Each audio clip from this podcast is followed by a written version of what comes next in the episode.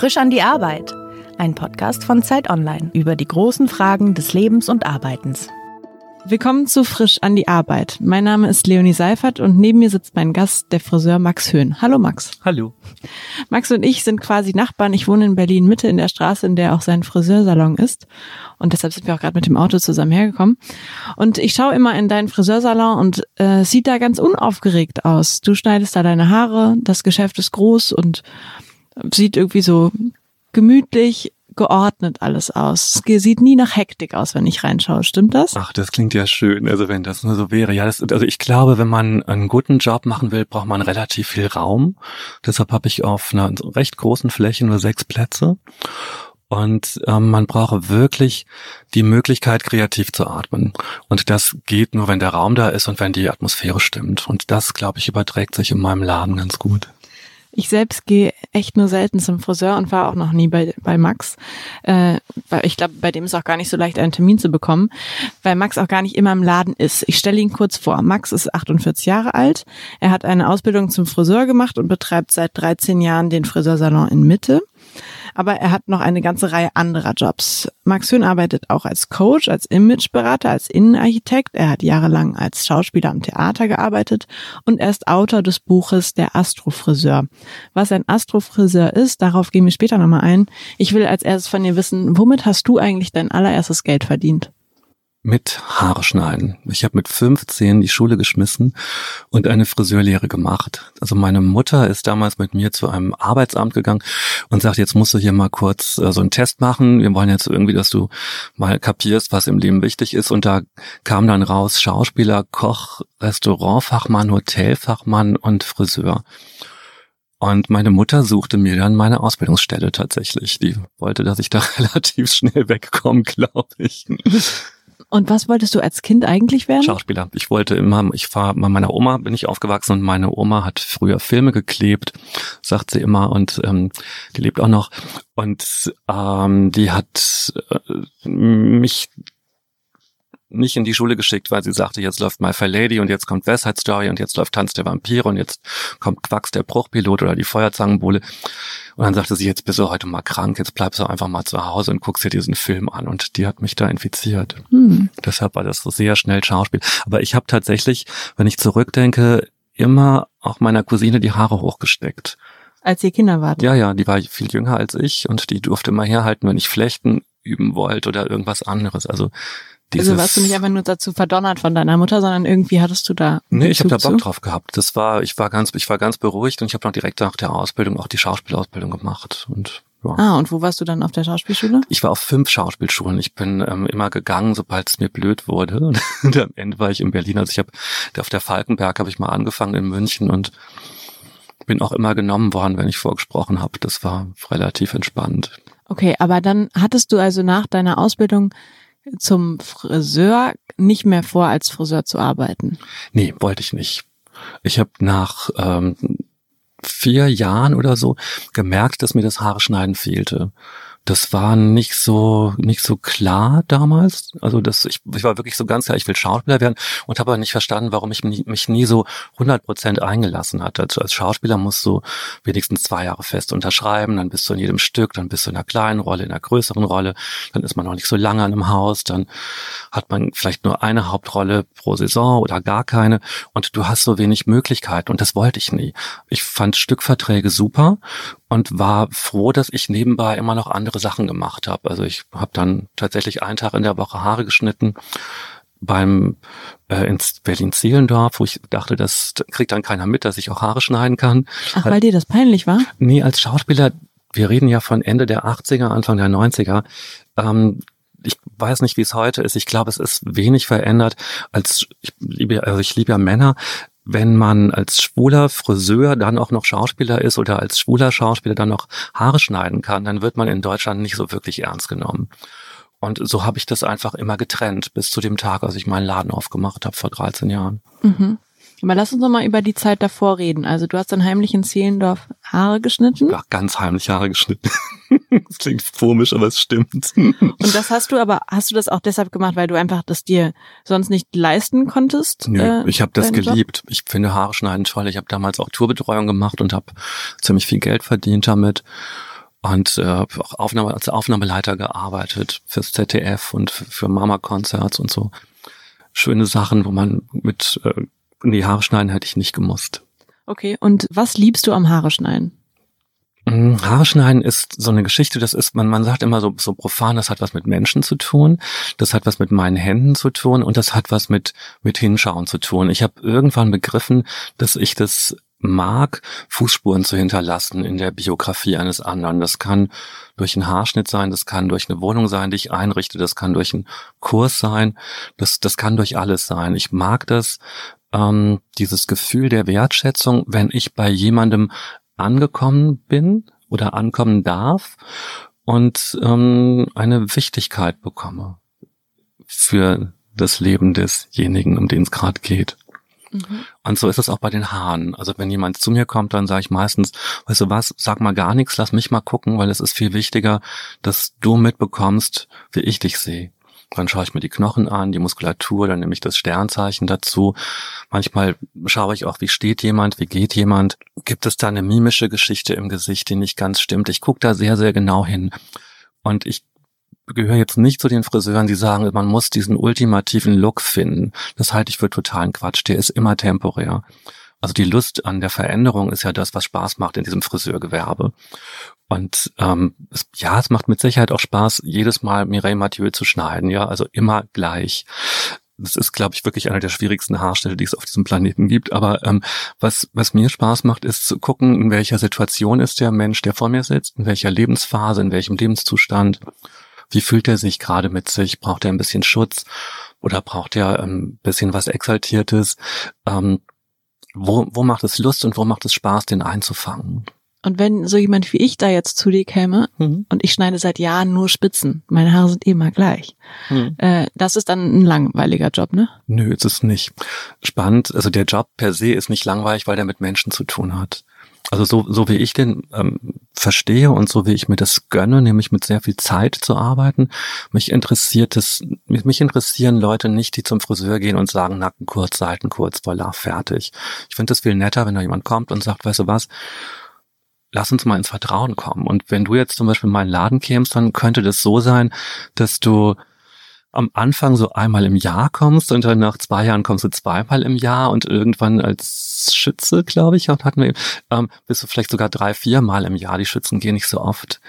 Und vielleicht siehst du dann irgendwann über ganz viel Vertrauen und auch ganz viel hingucken und auch über meinen Blick, den ich auf dich habe, dich selbst plötzlich anders und kommst in eine andere Reflexion und dann ähm, bist vielleicht nicht kurzhaarig, aber erkennst die Philosophie, die dahinter steckt.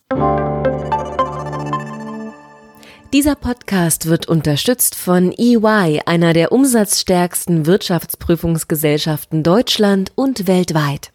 150 Länder, rund 260.000 Mitarbeiter weltweit, davon in Deutschland über 10.000. Allein diese globale Struktur eröffnet zahlreiche Karrieremöglichkeiten im In- und Ausland. Was EY darüber hinaus so attraktiv macht? Eine offene Unternehmenskultur, flexible Arbeitszeiten, ein gigantisches Netzwerk, persönliche Förderung, innovative Dienstleistungen und ein inspirierendes Arbeitsklima.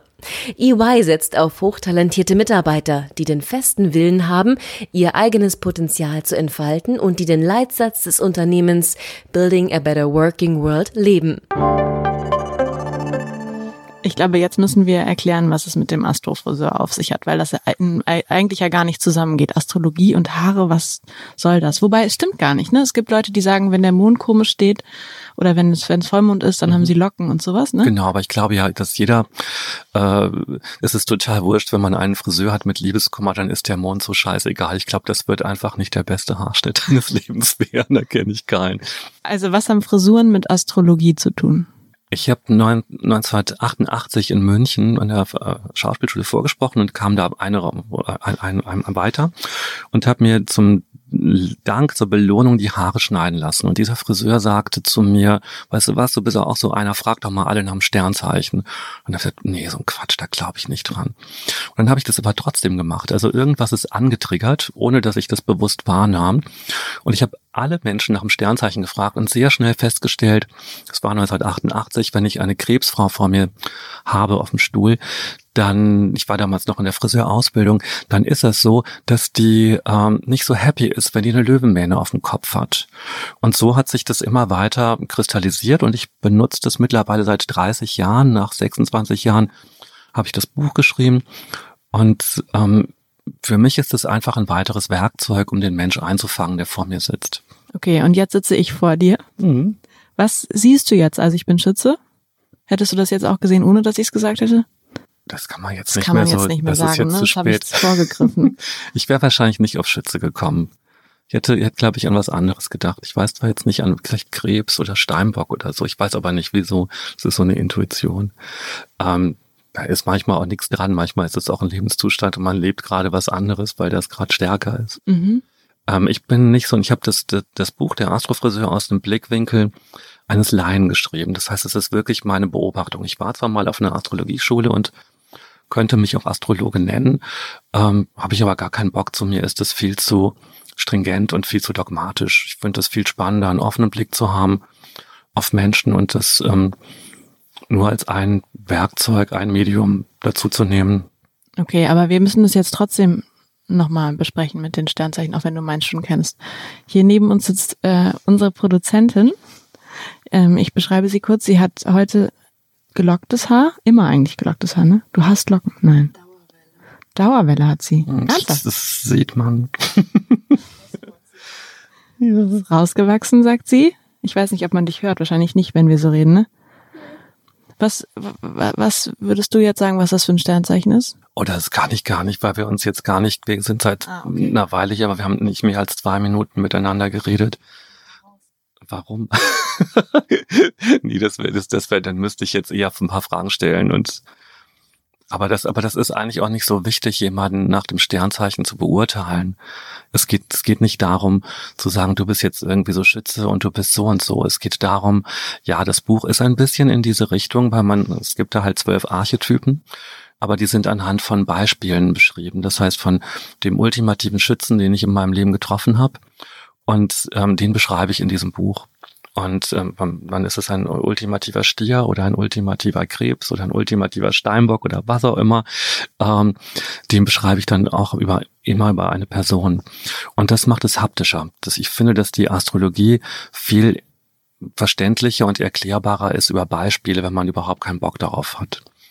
Aber es ist eine nette, kurzweilige Geschichte. Aber jetzt zu sagen, ähm, hm, ja, da komme ich jetzt, das, das, das wäre Quatsch. Mhm. Das kann ich gar nicht. Und du versuchst also von dem Charakter einfach die Frisur abzuleiten und ein Teil des Charakters, sagst du, hängt auch von dem Sternzeichen. Naja, guck mal, wenn, wenn ich jemanden nicht kenne, also du kommst jetzt zu mir in den Laden, wir kennen es nicht, haben es noch nie gesehen, ich weiß überhaupt nicht, wer du bist und ich denk so, ah, der Knochenbau ist so, die Haare sind so und ich spüre irgendwie, irgendwas passt da nicht zusammen. So, die Frisur, die jetzt da ist, dann ist das einfach ein, ein gutes Medium, um zu sagen, was bist du für ein Sternzeichen? Manche wollen das auch gar nicht erzählen. Das kommt auch manchmal vor. Denen ist das zu privat und zu persönlich. Finde ich total okay. Ähm, aber es ist auf alle Fälle, wenn man Lust hat auf eine Veränderung und Lust hat, sich selber noch mehr kennenzulernen ähm, dann ist das ein ganz gutes Medium zum Hingucken. So wie du das beschreibst, bekomme ich irgendwie auch Lust, mir Zeit zu nehmen für einen Friseurbesuch. Bei mir verhält sich das halt so, dass ich sehr schnell in Billigfriseursalons reingehe, mhm. in der Regel, ähm, und es da auch ganz schrecklich finde. Man sitzt da ja sehr kurz. Ich fühle mich dann wie so ein Pudel, über den einmal so ein Eimer Wasser gekippt wurde, wenn ich vor dem Spiegel sitze. Denke, oh Gott, schnell, einfach nur wieder raus. Ähm, ja, warum machst du das denn dann? Das ist ja echt die Frage. ja, weil, weil ich es nicht plane, glaube ich. Ich glaube, ich müsste ja, um zu dir zu kommen, vier Wochen vorher mit dir einen Termin vereinbaren. Das Und kommt das drauf an. Es gibt, nehme ich mir so, dann irgendwie dafür nicht. Es gibt Aber, so Wartelisten. Es gibt Wartelisten oder es gibt ein tolles Team und es, ja, es klappt vielleicht nicht von jetzt auf gleich, aber ähm, es klappt schon auch. Mm, ich wollte hinaus auf die Wertschätzung. Also der Friseurberuf ist ja einer, der, da verdient man jetzt nicht viel Geld. Also ähm. man wird, glaube ich, nicht, man, man kann mit diesem Beruf ähm, Geld verdienen, das steht außer Fragen. Mhm. Ich tue mich da immer so ein bisschen schwer mit. Das ist ein Ausbildungsberuf und es ist kein Studium. So, das ist das eine. Wenn man mehr Fremdsprachen mitbringt und in einer großen Stadt arbeitet, kann man bei manchen Friseuren mehr verdienen. Ähm, aber es ist de facto, ist diese Mindestlohndebatte, die mich immer so ein bisschen an, an den Rand der Verzweiflung bringt, weil mich das so ärgert. Ähm, das ist äh, auf die Länder verteilt. Das ist Ländersache. Ja, also es gibt, jedes Land hat einen anderen Tarifvertrag. In Bayern war das immer sehr viel. Also in Süddeutschland hat man immer sehr gut verdient als Friseur und in anderen Teilen Deutschlands weniger. Und ja, es gab irgendwie auch äh, neue Bundesländer, wo das wirklich sehr, sehr niedrig war. Aber das war zum einen eine Entscheidung, für dieses Geld zu arbeiten, und zwar von, von den Menschen, die das gemacht haben, die das trotzdem gemacht haben. Und es war die Entscheidung, äh, wenig zu zahlen von anderen. Und ich finde beides verwerflich. Ja, ich finde, man darf nicht, also Geld ist Lebensenergie und man muss das irgendwie auch als das sehen. Und es gab immer eine ganz, ganz große Anzahl an Friseuren, die extremst viel Schwarz nebenbei bezahlt haben. Das darf man vielleicht gar nicht erzählen. Ich kann es auch nicht beweisen. Ich habe nur irre viel davon gehört und ich habe mich ja auch irgendwann mal beworben und habe mich da immer gegen entschieden. Ich glaube, wenn man, wenn man Geld als Lebensenergie sieht, dann muss man irgendwie auf einem fairen Level bleiben, dann bringt alles, was illegal ist, nichts. Und es macht einen auch angreifbar, ja. Mhm. Beide Seiten sollte man sich immer überlegen, finde ich nicht gut. Mhm. Und äh, ist es ja ein Job, der so per se jetzt nicht so große Aufstiegschancen bietet? Das und ist ein, ich meine, ich mache heute das, was ich vor 30 Jahren gemacht habe. Ich wasche Haare in meinem Laden, ich schneide Haare, ich färbe Haare, nicht mehr so oft wie früher. Und ähm, ich mache alles, was ich vor 30 Jahren gemacht habe. Und ähm, das macht totalen Spaß. Also was will man? Ja, ich wollte auch gar nicht, äh, ich habe das gerade nicht auf dich bezogen, sondern ähm, nee, nee, ich, ich finde so generell. ganz interessant, dass äh, ich habe mir angeschaut, wer halt mit zu den glücklichsten Arbeitnehmern gehört in Deutschland und das sind halt Friseurinnen und Friseure. Genau. Und das halt, obwohl es wenig Aufstiegschancen gibt, nicht ganz so viel Geld und es auch nicht mit so einem großen, äh, mit so einer großen Anerkennung verbunden ist. Oder sehe ich das falsch? Mm, das kommt drauf an. Also ich glaube, wenn man ähm, also man bekommt erstmal sehr viel Anerkennung, wenn der Gast wiederkommt. Mhm. Und das wird, ähm, oder wenn der im Spiegel, wenn jede Stunde oder alle anderthalb Stunden jemand im Spiegel, äh, vom Spiegel sitzt und sagt, das ist total toll geworden, ich fühle mich total wohl, dann ist es mehr Anerkennung, als man, glaube ich, in allen anderen Berufen bekommt. Also wenn ich auf, als Schauspieler auf der Bühne stehe und vier Wochen Proben habe, um dann irgendwann zu spielen und ein bisschen Applaus zu bekommen, dann ist das ein bisschen Applaus. Aber wenn am Tag ähm, zwischen sechs und acht Leute auf meinem Stuhl sitzen und glücklich ins Spiel gucken, dann ist es für mein Selbstwertgefühl definitiv wesentlich, wesentlich stärker.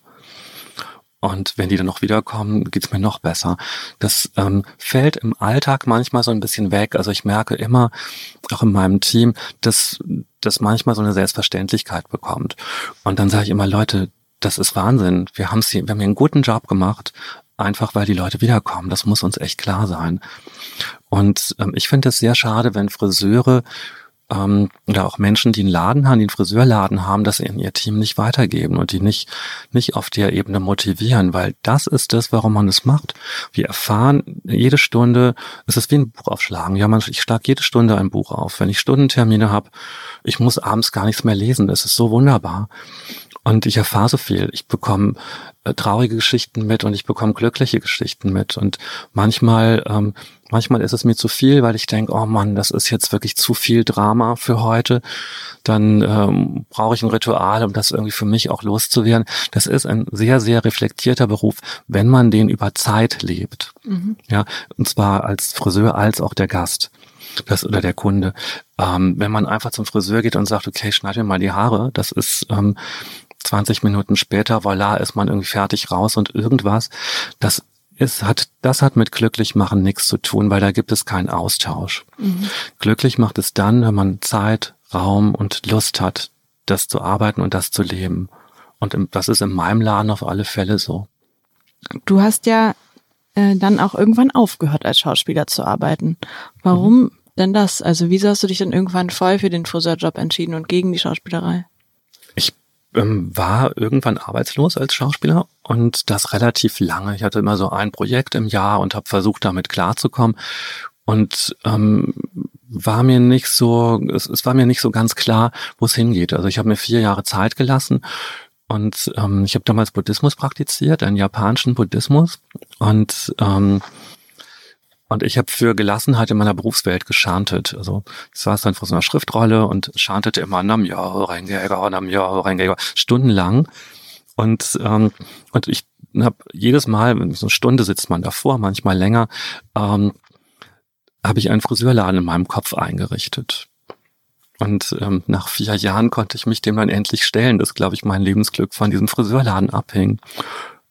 Und mittlerweile ist es ja ganz gut geworden. Also Und den ich, hast du dann aufgemacht? Den habe ich dann aufgemacht. Und zwar exakt den Laden, den ich immer eingerichtet habe. Ah. Das war also wirklich was ganz Besonderes, dass ich den gekriegt habe. Das war irgendwie, habe ich diesen Glauben, diesen, diese, diese buddhistische Ausübung, diesen buddhistischen Glauben auf die Probe gestellt und habe gesagt, okay, hier, wenn ich diesen Laden krieg, dann mache ich das. So und dann ist der frei geworden.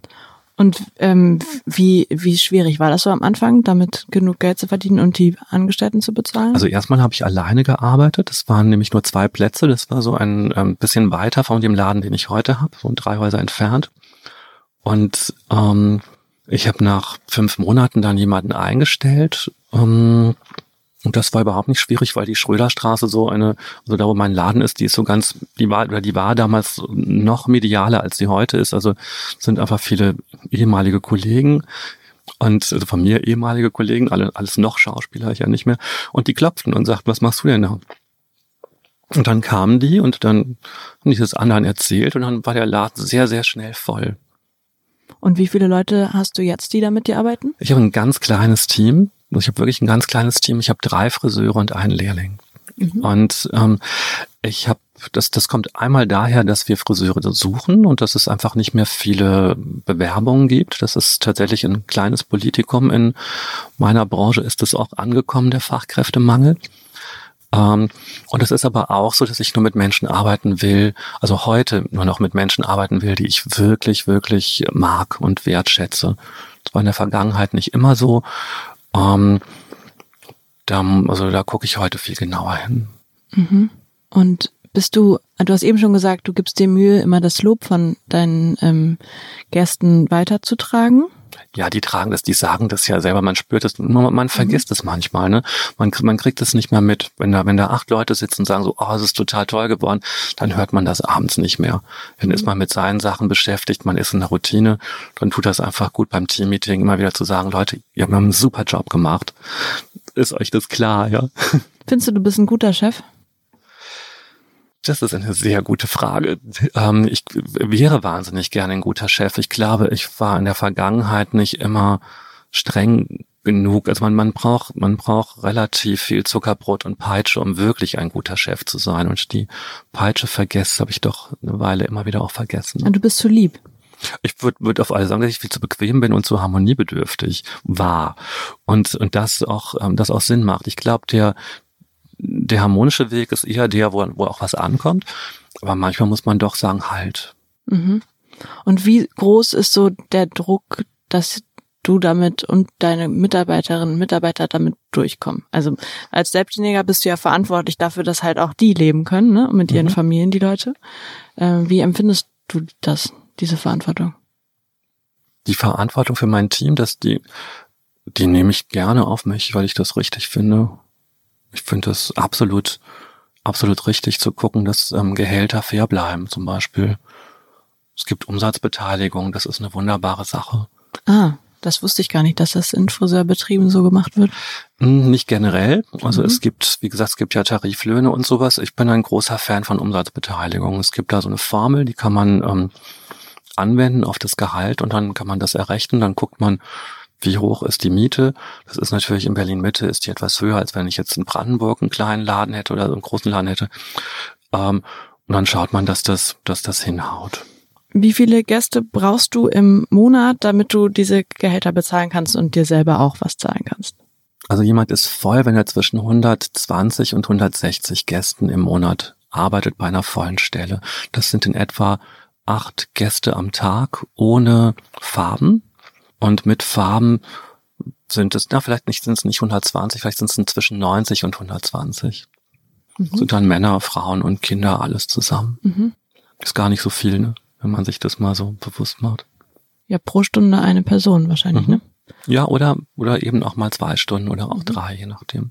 Und ähm, wie gestresst fühlst du dich davon? Ich fühle mich davon gar nicht gestresst, weil das ist ja das, was mein Ego aufbaut und mein, mein Wertegefühl warm macht, mein Werteverständnis, dass ich gebucht bin und dass da Leute zu mir wollen. Das stresst mich nicht. Eben hast du gesagt, du brauchst Rituale, um von den ganzen Rahmen, die dir erzählt werden, wieder ja, wegzukommen. Na klar, wenn zwei Leute. Was ist dein Ritual? Ich nehme eine Badewanne, also wenn, wenn zwei Leute mir am Tag erzählen, dass gerade ihr Partner oder gestorben ist oder so, dann finde ich das ganz schrecklich oder an Krebs erkrankt. Das sind diese schlimmen Geschichten, die wir auch hören. Und es gibt noch schlimmere. Und äh, wo man wirklich denkt, oh mein Gott, wie soll ich denn damit weiterarbeiten? Ähm, ich lege mich in die Badewanne, nehme eine Packung Salz, das billigste Salz von Aldi, was es gibt, und pack da 24 Tropfen reines Pfefferminzöl rein. Und da bleibe ich 20 Minuten drin ist sehr warm am Anfang und am Ende ist man so richtig ausgekühlt. Und mir hat jemand erzählt, das reinigt die Aura. Und ich finde, das ist das Beste, was ich was was ähm, was ich machen kann, um das loszuwerden. Und danach ist mein Kopf frei. Mhm. Und ähm, du hast gesagt, es stresst dich jetzt nicht, die Haare zu schneiden. Mhm. Was stresst dich dann? Also stresst, stresst dich das Unternehmertum oder bist du einfach kein gestresster Typ? Nee, mich stresst, natürlich stresst Unternehmertum. Es wäre Quatsch zu denken, dass das nicht so ist, weil die Zeiten sind einfach nicht so entspannt. Ja, also für Selbstständige ist es nicht so easy, wie das, glaube ich, vor 20 oder 30 Jahren war. Also wir können nicht mehr aus so einem Pot von Menschen auswählen, die sich bei uns bewerben. Also vielleicht gibt es einige, zwei, drei Friseure noch, bei denen das anders ist, aber also ich kenne das, kenne das leider nicht so. Und ähm, diese Mindestlohngeschichte haben wir ja eben kurz drüber geredet, finde ich, halte das für absoluten Bullshit.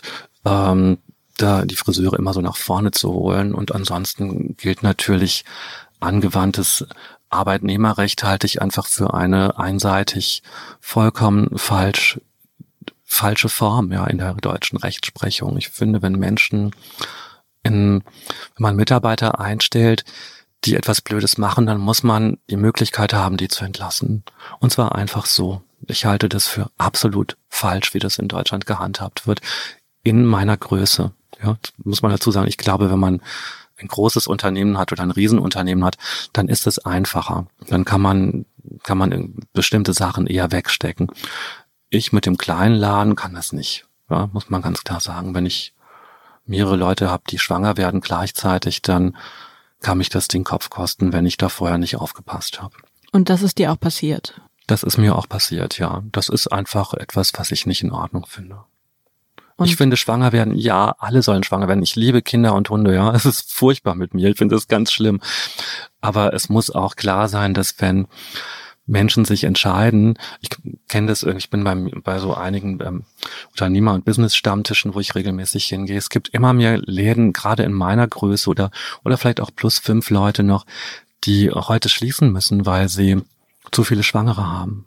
Ja, und das ist, das ist einfach schwierig weil die Schwangeren dann aussetzen und nicht erst und weiter bezahlt werden müssen. Naja, oder weil sie einfach entscheiden, dass sie fünf Wochen und vier Tage auf eine Geschichte krankgeschrieben werden und dann wieder fünf Wochen und vier Tage auf eine andere. Und so zahlt man die ganze Zeit durch. Wenn man in Deutschland sechs Wochen am Stück krank ist auf eine Erkrankung, dann übernimmt die Kasse. Aber wenn man das nicht ist, dann zahlt man die ganze Zeit. Und das finde ich, das habe ich jetzt wirklich bei vielen Leuten mitbekommen, die danach ihre Läden geschlossen haben, die wirklich gesagt haben, nö, das ist nicht machbar. Also ich habe das Glück, dass ich meine anderen Berufe auch noch habe und äh, darüber eben auch Geld verdienen konnte immer.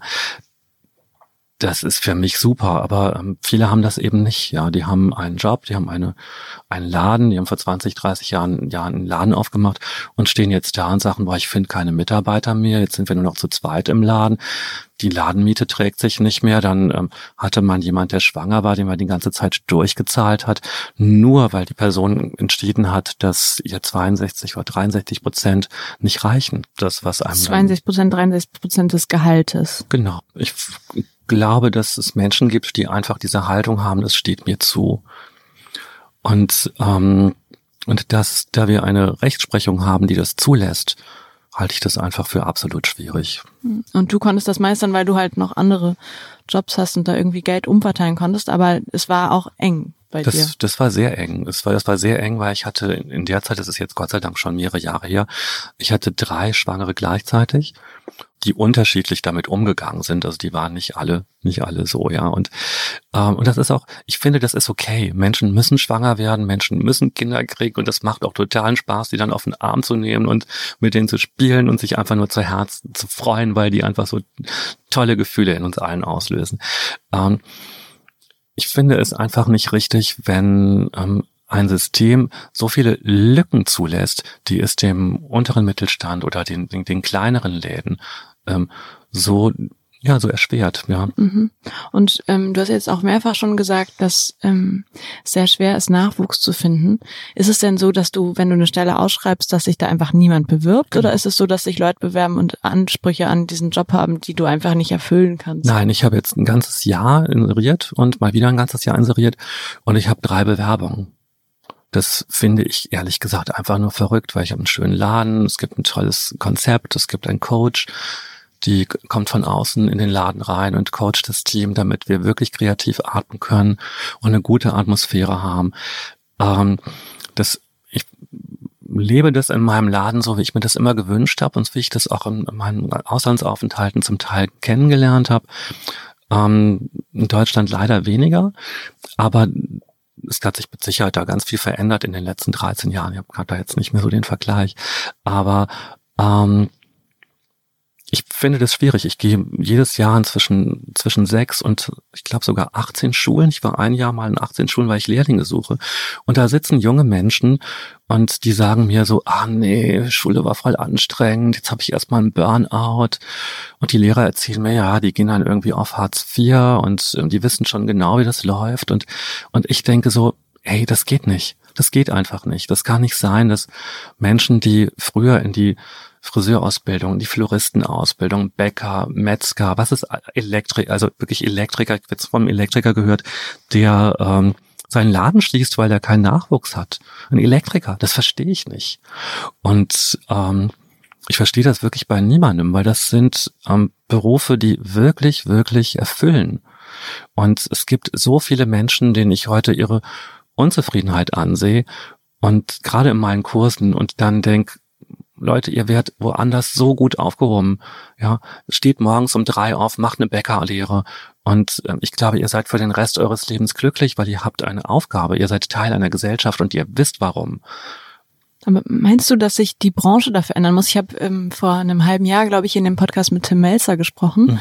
Und ähm, der sagte auch, dass ähm, angehende Köche jetzt ganz neue Anforderungen stellen und dann halt sagen, sie möchten ähm, einen Tag in der Woche frei haben, sie möchten keine Überstunden machen, sie verlangen Work-Life-Balance. Etwas, was es halt eigentlich in dieser Branche gar nicht gab. Und er überlegt sich jetzt, wie kann er mit dem Team anders umgehen, damit er denen da auch ein bisschen das geben kann, was die halt wollen und so mit der Zeit gehen. Ist das auch, geht das in, in deiner, in deiner Welt? Ich glaube, das geht auf alle Fälle. Aber die Frage ist immer, was bringt es einem? Und ich habe wahnsinnig viele Freunde in Amerika und in, in, in England und die sind so gut wie nie krank, also als, als, als, als Beispiel. Und ich wundere mich immer, weil die sind viel, viel entspannter und glücklicher an manchen Stellen und vor allem jammern die nicht so viel über ihren Job. Und die arbeiten viel, viel mehr als jeden, den ich, den ich in Deutschland kenne. Wirklich jeder. Ich kenne kaum einen, der so viel arbeitet wie meine Freunde im Ausland. Und ich ich denke häufig, dass dieses System, was wir hier haben, zwar irgendwie gut ist und aber ich glaube, dass es am Mensch und am Lebensglück ein Stück weit vorbeigeht, weil das, was einen wirklich glücklich macht, ist auch etwas zu erfüllen und sich was vorzunehmen und, und, und, und wirklich Teil einer Gesellschaft zu sein. Und ähm, vielleicht ist das jetzt irgendwie altmodisch, aber ich glaube, wenn ich fünf Tage in meinem Laden gestanden habe, dann geht mir das genauso gut, wie wenn ich sechs Tage in meinem Laden gestanden habe. Ich merke das irgendwann, dass ich zu viel in meinem Laden gestanden habe, aber ich bin selbstständig und ich bin Chef. Mhm. So. Und ich glaube, man tut niemandem einem Gefallen, wenn man ihm zu viel Zeit lässt, weil mit zu viel Zeit denkt man zu viel nach und das nimmt alles vom Lebensglück so enorm viel weg, auch wenn man vielleicht ein Land mehr gesehen hat. Ähm, du arbeitest ja nicht nur als Friseur, sondern auch wahnsinnig viel, vielleicht wie deine amerikanischen Freunde. Ähm, wie viel, was machst du sonst? Du bist Coach und Innenarchitekt. Wie kommt das? Was machst du? Ich habe ähm, ich hab 1996 angefangen mit einem Flirtkurs Der hatte einen ganz schrecklichen Titel, der hieß damals Spielerischer Umgang mit dem Maskulinum und dem Femininum, kleines Flirt ABC. 96. Super. Ja, das, das ist so durch so ein, durch ein, aus, aus einem Zufall heraus entstanden. Und, ähm, und dann ein bisschen später kam mir eine Idee zu einem anderen Kurs, der hieß Bescheidenheit macht krank. Das war damals ein reiner Feedback-Kurs. Und mittlerweile hat er sich so modifiziert, dass das ein Kurs ist, den ich wiedergebe. Den habe ich, der, der, lag so circa zehn Jahre brach. Ähm, ich Bescheidenheit macht krank ist jetzt eher ein Kurs, wo es um, um Feedback geht, aber eben auch um Empathie. Und du hast mir das eben schon erzählt, du coachst ähm, Beschäftigte in großen Firmen. Unter anderem, ja, also ganz unterschiedliche Menschen. Ich coach die große Apotheke oder eine Arztpraxis, aber auch ähm, größere Firmen, ja. Irgendwie nennt sich ja jeder heute Coach, aber du machst das schon ganz ernsthaft. Ich mache das ganz, ich mache das vor allem, war das ganz lustig. Ich habe gerade so eine so eine Apotheke im alten im, im alten Westen, sage ich mal, so in so einer recht schicken Ecke. Da sind alle Apotheker so um die, die sind jetzt gerade vorbei dieser Job, deshalb darf ich das glaube ich erzählen. Die sind alle so um die 55, 60 und ähm, der eine sagte so vor der ganzen Gruppe, ja, Herr Höhen, jetzt erzählen Sie doch mal, wo haben Sie denn Ihre Coaching-Ausbildung gemacht? Und dann sage ich so, Gott, haben Sie Ihre Hausaufgaben nicht gemacht? Ich habe gar keine. Ich coach seit 96, reicht Ihnen das nicht? Und ähm, ich ich finde das, ich finde das auch ganz interessant. Der Unterschied zu dem, wie ich arbeite, ist ein ganz, ich bin mit, meine beste Freundin ist auch Coach. Und ich glaube, dass die, die finde ich wirklich ganz großartig, aber wir unterhalten uns manchmal. Ich merke dann, vielen, viele kommen von den Schulen oder aus irgendeiner theoretischen Geschichte, die haben überhaupt keine, keine Praxis. Also dadurch, dass ich Haare schneide, drei Tage die Woche, ähm, bin ich, mache ich drei Tage Service. Ich mache drei Tage Dienstleistung. Ich lerne drei Tage meinen Blick zu schulen auf Menschen und äh, liebe das. Und genauso bringe ich das auch in meinen, meinen Coachings rüber. Ich finde das einfach ähm, eine ganz große Geschichte, Menschen an die Hand nehmen zu dürfen und zu sagen, weißt du was, jetzt gucken wir mal in eine andere Richtung. Warum nicht? Was kann schon passieren? Und sag mal in einem Satz, was du jetzt diesen Leuten beibringst. Einen sensibleren, differenzierteren Blick auf sich selbst, aber auch auf ihre Umwelt. Und äh, vor allem versuche ich immer allen Menschen zu sagen, nehmt bitte eure soziale Kompetenz in die Hand und sorgt dafür, wenn es dem Nachbarn schlecht geht, dass ihr dem was zu essen mitbringt. So ganz profan, ja. Und jetzt eben hast du gesagt, du hast einen ähm, neuen Innenarchitekturjob gerade bei Potsdam, glaube ich. Ja, das stimmt. Ähm, das heißt, du ich hab das, richtest ich hab, da genau, Wohnung ich, ein oder was? Ja, ich habe da zwei Musterwohnungen gemacht und ich habe das Glück, dass ich einen, einen Hauptauftraggeber habe, der mich immer wieder bucht und meinen Geschmack mag. Es klingt so, als würdest du wahnsinnig viel arbeiten. Wie viele Stunden sind das in der Woche? Kannst Weiß du das ich nicht. zählen? Auch keine Ahnung. Ich finde das auch nicht so wichtig. Wie viel es ist wichtig ist, dass es Spaß macht. Ähm, aber ich habe anderthalb Tage jede Woche frei. Also das ist das, was ich mir wirklich immer nehme, schon immer. Und gibt es Tage, an denen du gar keine Lust hast, aufzustehen und zu arbeiten? Ja klar, die hat doch jeder. Die gibt's. Also warum auch nicht? Das wäre ja furchtbar, wenn es die nicht gäbe. Da ist man müde, da ist man krank, da denkt man, ach scheiße, jetzt an dieser Grippe habe ich überhaupt keine Lust drauf. Bei Grippe vielleicht nicht, aber Erkältung oder so. Ich habe noch mal eine Frage zu dem äh, zu deinem Beruf als Friseur. Mhm. Was ist so der Teil des Friseurberufs, der gar keinen Spaß macht? Ist das Haare aufkehren oder ist das Färben oder gibt's da sowas, worauf worauf du keine Lust hast? Nö, habe ich nicht. Also alles, was im Salonalltag ist, ähm, habe ich nicht. Die, ähm, also Haare auffegen, Haare waschen, also diese ganzen Rituale zum Kaffee, wir haben Cola, Orangensaft, Apfelsaft, Wasser mit und ohne, also diese ganzen Sachen, die man jeden Tag, das ist ja das Korsett. Das ist ja das Korsett, was einen richtig stützt, damit man am Gast einen guten Job machen kann. Und da darf ich auch mal ausruhen. Wenn ich den Besen schwinge, dann kann ich auch mal kurz durchatmen und einfach den letzten Gast gehen lassen. Und ähm, das beim Haarewaschen, wenn es eine angenehme Massage ist, dann redet man dabei nicht und dann genießt man das auch. Nee, da gibt's tatsächlich ähm, Auf der Ebene gibt's dann nichts, was keinen Spaß Und gibt macht. dir bei Haar, gibt's bei Haaren denn irgendwas, was dir besonders Spaß macht? Also ist es am allertollsten, die Haare blau zu färben oder so? Nein, ich hasse blau. ähm, ich mag, nee, ich mag, es ist besonders, ich, was ich, was ich, na, doch, es gibt, doch, es gibt etwas, was mir keinen Spaß macht. Das ist ganz spannend. Ich sage immer, ein, ein guter Friseur bekommt es hin, dass man in drei bis vier Jahren wenigstens ein Drittel oder 20 Prozent bis ein Drittel mehr Haare hat. Weil das Haar besser gepflegt ist, es gibt eine Continuity. Also wenn, wenn ein Gast das, die Philosophie mit nach Hause nimmt und die auch lebt.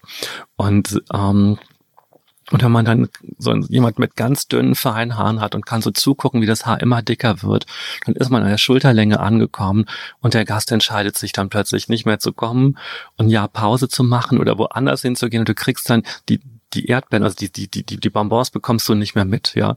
So, dann, dann denkst du nur so, oh Mann, das ist so, das ist so gemein. Jetzt hat er mir gerade, jetzt wo es Spaß macht, ich durfte die ganze Dreckarbeit machen, äh, jetzt wo es Spaß macht, da wird's irgendwie, wird's mir weggenommen. Das finde ich, ist tatsächlich bei so einer Dienstleistung sehr schade. Mhm. Wenn du dir etwas äh, wünschen könntest, hättest du dann gerne mehr Freizeit, mehr Freiheiten, mehr Sinn oder mehr Geld? Nee, mehr Zeit. Ich hätte gerne mehr Zeit, noch mehr Dinge, die ich in, meiner, in meinem Kopf habe, auszuprobieren. Also ich habe noch so ein paar Ideen, die da schlummern. Und Noch ganz andere Geschäftsideen. Ja, furchtbar. Und ähm, ich arbeite ja als auch als Shoppingberater, also man kann mich auch mal zum Shoppen mitnehmen. Das mache ich aber nicht mehr so oft. Ähm, da gibt's noch so eine Idee und ich würde auch gerne irgendwann mal wieder spielen. Das fände ich super, aber wahrscheinlich wird das nicht passieren. Mhm. Und ähm, du bist jetzt 48. Hast du vor, irgendwann mal aufzuhören, wie mit 65, wie das die meisten Arbeitnehmer in Deutschland machen? Nö, habe ich nicht, weil ich mir das nicht vorstellen kann. Also ich habe wirklich, ich brenne ja für die Sachen, die ich tue. Und ähm, das Brennen lässt mich auch morgens aufstehen, wenn es mir mal nicht so gut geht. Ähm, nee, Und hast du Angst vor dem Alter? Nee, überhaupt nicht. Ich glaube, dass das, dass das ganz toll und aufregend wird und dass ich ganz neugierig ähm, feststellen werde, wie sich irgendetwas verändert. Das spüre ich ja mit 48 jetzt schon, dass der Rücken hier zwickt, die Schulter da ein bisschen schmerzt, ich eine Brille brauche und ähm, Knochen nicht mehr so schnell heilen wie früher. Das finde ich spannend. Mhm. Und bezogen auf, auf Geld? Äh, könnte das eventuell schwierig werden, weil das ähm, da habe ich noch keinen Schlüssel. Tatsächlich. Wie gut kannst du denn leben von deiner, von deinen ganzen Jobs? Auch jetzt habe ich es ganz, jetzt habe ich es ganz schön. Ich mag mein Leben ganz gerne. Ich habe ein Auto. Ich wollte ein, ich wollte immer ein Auto und ich wollte immer einen Lammfellmantel. Und beides habe ich jetzt gerade. Das, ob das immer so sein wird, dass es ein neuer Lammfellmantel ist und ein neues Auto oder überhaupt ein Auto, das weiß ich nicht. Aber ich habe auch keine Lust, mich und das Geld zu wichtig zu nehmen. Das ist ein ganz schöner letzter Satz. Ich danke dir. Das war Max Höhn. Mein Name ist Leonie Seifert und bis zum nächsten Mal. Tschüss. Frisch an die Arbeit, ein Podcast von Zeit Online. Konzipiert und moderiert von Leonie Seifert und Daniel Erck. Produziert von Maria Lorenz, poolartists.de.